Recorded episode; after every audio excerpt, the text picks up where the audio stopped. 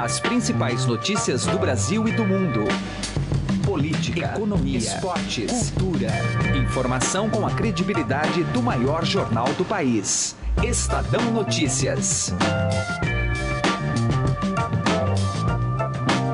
Olá, seja muito bem-vindo e muito bem-vinda ao Estadão Notícias desta quarta-feira, dia 2 de agosto de 2017 dia bastante importante. Eu sou Emanuel Bonfim e este programa entra no clima da votação que deve ocorrer hoje na Câmara sobre a admissibilidade da denúncia contra o presidente Michel Temer. O governo precisa de no mínimo 172 votos para derrubar a denúncia, enquanto a oposição tem uma tarefa mais árdua. São 342 votos necessários para que Temer possa ser julgado pelo STF pelo crime de corrupção passiva.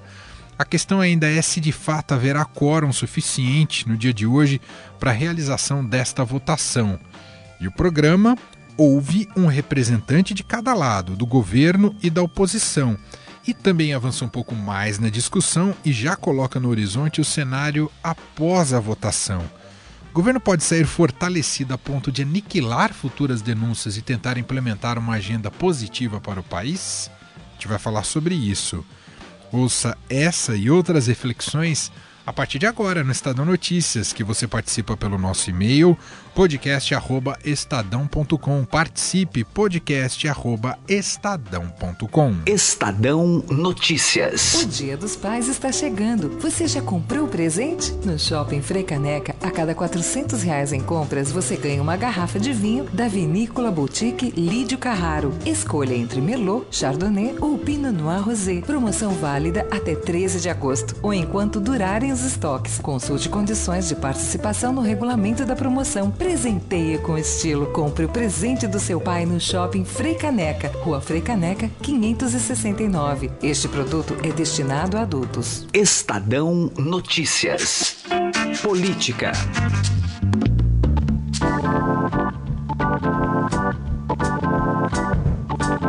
E agora no Estadão Notícias, nós voltamos a debater, a discutir a votação desta quarta-feira, que pode definir o futuro, aliás, deve definir o futuro do presidente Michel Temer. Contato agora com o líder do PMDB na Câmara, o deputado federal Baleia Rossi, aqui de São Paulo. Deputado, obrigado por atender o Estadão, tudo bem com o senhor?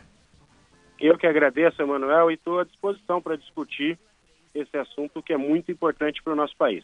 Sem dúvida, deputado. Inicialmente, o senhor e o PMDB espera que nesta quarta-feira haverá quórum suficiente para votação? O que o senhor tem captado nesse sentido, deputado?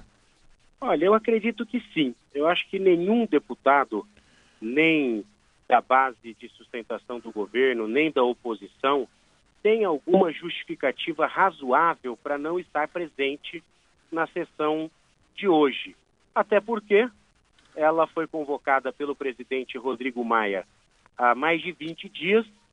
Nós tivemos o recesso parlamentar, voltamos ontem é, é, às sessões normais, portanto, não existe nenhuma justificativa razoável que o deputado possa dar para não enfrentar uma votação tão importante que vai ter com absoluta certeza repercussão na nossa economia, na nossa estabilidade política. Portanto, eu acredito que os deputados estarão aqui para votar sim ou não, mas exercer o seu direito de voto. Deputado, ontem o senador Romero Jucá, ele declarou que qualquer ato em oposição à decisão do partido, isso como recado a, a, aos parlamentares que pertencem ao PMDB, que qualquer ato em oposição à decisão do partido terá consequências. O que significa exatamente isso, deputado?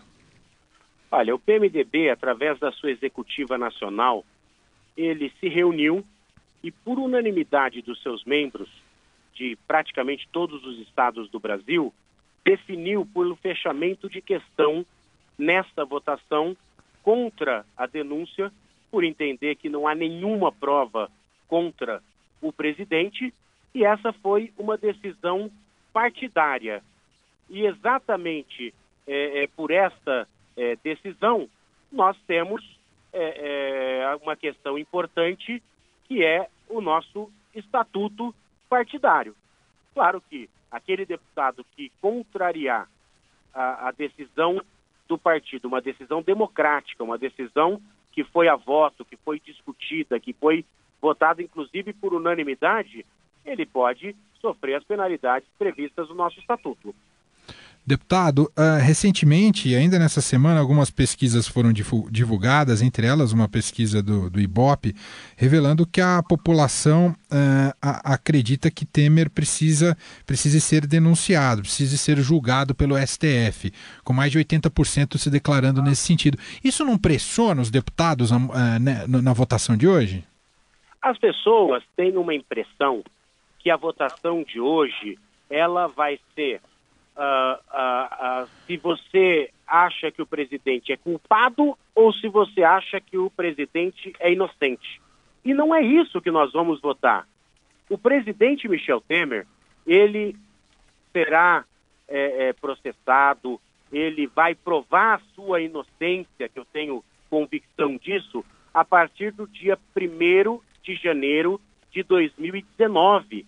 Ninguém está tirando a, a, condição dele na justiça de responder a essas acusações. O que nós vamos votar, e isso é muito grave, é muito sério, é se nós queremos afastar o presidente por seis meses nesse momento. E um afastamento de um presidente neste momento tem repercussões muito ruins para o país. O presidente tem feito reformas importantes, a economia tem dado sinais de melhora, inclusive na questão do emprego, que timidamente está melhorando e eu acredito que vai melhorar mais. Então, o que nós vamos votar é se é oportuno, se é útil ao país afastar o presidente por seis meses. Eu acredito que não seja, que isso vai causar uma instabilidade política e econômica muito ruim para o país. O presidente, a partir do dia 1 de janeiro de 2019, vai responder e vai provar a sua inocência na justiça. Na opinião do senhor deputado, é importante hoje não só que o governo, o presidente Michel Temer e aqueles que estão ligados ao governo derrubem a denúncia, mas consigam também uma votação expressiva acima dos 172 votos, deputado? Olha, eu acredito que nós teremos uma votação é, é, significativa. Eu acho que, uh, uh, pelo que eu tenho conversado com os deputados, com as lideranças, existe esse entendimento que, neste momento, não é razoável afastar o presidente por seis meses, não é bom para o país, não é bom para o trabalhador, não é bom para ninguém. Portanto, eu acredito que nós teremos uh, uma votação significativa a favor eh, do relatório que veio da CCJ contra a denúncia do presidente. Muita gente também diz, deputado, de que uma nova novas denúncias oferecidas pela PGR podem enfraquecer mais o presidente Michel Temer, mesmo se derrubada essa primeira denúncia. O senhor entende da mesma maneira? Eu acredito que não. Eu acho que o ideal seria é, é, votar as denúncias de maneira é, que fossem juntas, porque é o mesmo fato gerador mas já que há essa divisão, eu acho que o que nós tivemos nesta primeira, nós vamos refletir na segunda e, e não acredito que haverá nenhuma mudança.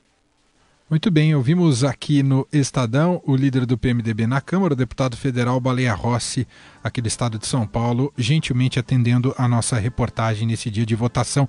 Deputado, muito obrigado pela entrevista. Eu que agradeço. Um abraço a todos do Estadão. Ouvimos um representante pró-Temer. Vamos ouvir agora um membro da oposição. O líder do PT na Câmara, o deputado federal Carlos Zaratini, foi entrevistado por Gustavo Lopes e disse para ele, entre outros temas, que a oposição trabalha para que o relatório seja votado no período da noite. Vamos ouvir a entrevista. Tudo bem, deputado? Como vai?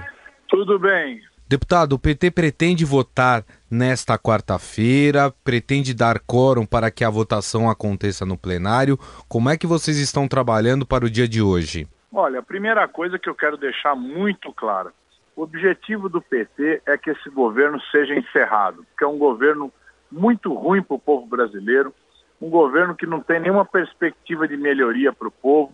Portanto, para nós, nós queremos encerrar esse governo o mais rapidamente possível. Agora, nós temos todo interesse em que haja votação. mas nós também queremos que haja debate, que possam os deputados se expressar, os líderes se expressar e que toda a população possa ver a votação. Então, nesse sentido, nós queremos que essa votação se dê à noite, certo? Para que todo o Brasil possa acompanhar pela televisão, pelo rádio, é, o, o, voto dos seus representantes. Deputado, em, em, relação à expectativa dessa votação, vocês ainda acreditam que, que possam reverter uma tendência que se criou de que a denúncia seja arquivada? Olha, eu acho que essa tendência é uma tendência que tá se, já se reverteu. Eu acho que nós temos a maioria hoje da casa, ainda não temos os 342, mas temos a maioria e podemos ter os 342 sim. Então, nós estamos trabalhando para isso. Vocês acreditam que se o presidente Michel Temer conseguir reverter essa denúncia, que ela seja arquivada, mas que tenha uma votação inferior à que o governo imagina, vocês acreditam que Michel Temer sai enfraquecido desta votação? Olha, o governo sai enfraquecido e se a denúncia for arquivada, mas o governo tiver poucos votos, ele sai enfraquecido. Não tenho dúvida nenhuma sobre isso. E se a votação for adiada, também ele sai enfraquecido. O, o senhor acredita que vai conseguir angariar mais partidos? O PSDB é um que se mostrou que vai votar na sua grande maioria a favor da denúncia. É, o senhor tem conversado com lideranças de outros partidos Sim, que têm se demonstrado a favor da denúncia?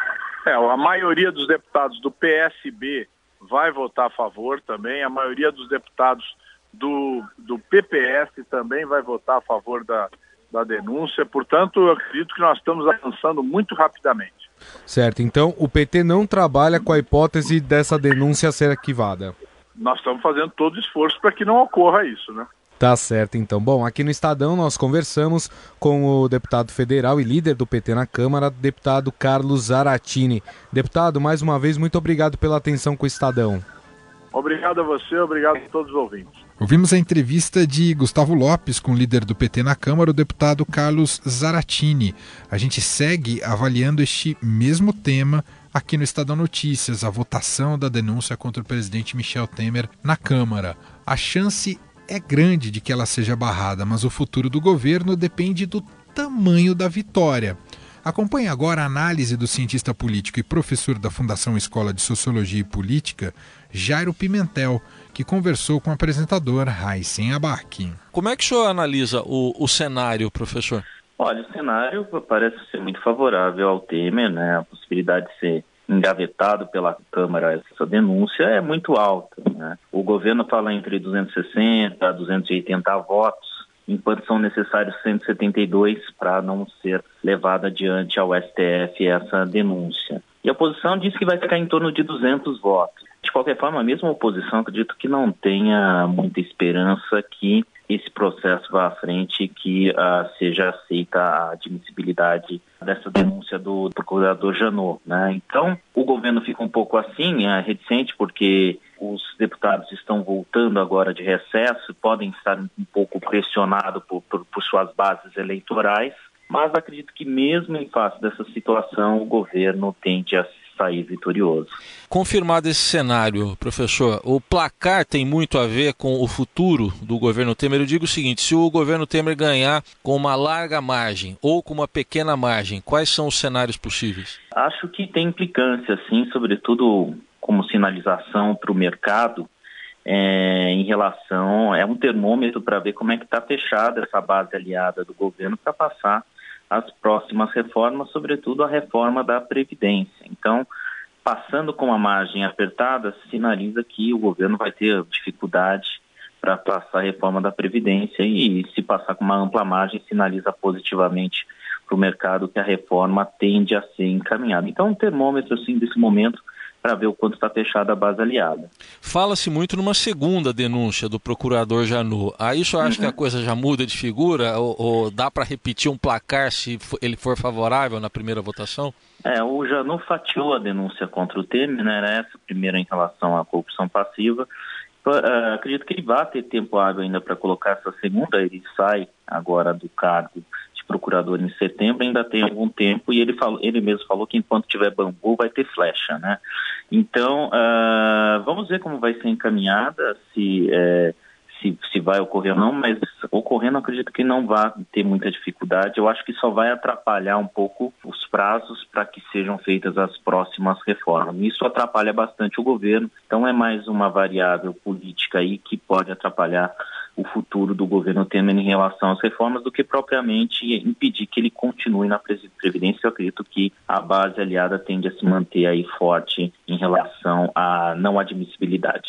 Agora, professor, no impeachment da presidente Dilma, que a gente tem ainda na memória, havia um clima quase que de Copa do Mundo, assim, vamos dizer, em, uhum. em termos de pressão popular, uhum. de expectativa. Por que, que agora está exatamente o contrário? Eu acho que é, naquele momento havia um sentimento de indignação que gerou uma euforia nas pessoas em relação à possibilidade de, do impeachment da presidente. Gerou um certo espírito positivo, né, de que a população pode se contrapor aos poderes aí postos. Neste momento, há um outro sentimento, há um sentimento de letargia, há um sentimento de que, poxa, a gente fez tanto para tirar Dilma, para mudar a situação do, do Brasil e colocamos um presidente que, na verdade, se mostrou pior do que ela em vários aspectos, inclusive na questão da corrupção. Então, acho que hoje o sentimento é de não adiantou nada a gente ter feito tudo que a gente fez, é, não adiantou nada a gente ter ido para a rua. Então, a população está um pouco letárgica, está um pouco sedada em relação à política nesse momento, que passou de um sentimento de, de indignação para um sentimento de indiferença. E, e, isso faz com que hoje a opinião pública não seja mobilizada e também não há também mobilizadores. Né? A gente percebeu que durante o impeachment da Dilma havia vários grupos organizados, como o MBL, Movimento Vem Pra Rua, etc., que mobilizavam, sobretudo nas redes sociais, a passeatas, organizações contra o governo Dilma e no, nesse momento isso não acontece. Então falta também esse caráter de organização para fazer com que as pessoas tenham essa visão sobre a, a possibilidade de impeachment do presidente Temer. Direto ao assunto, com José Neumann e Pinto.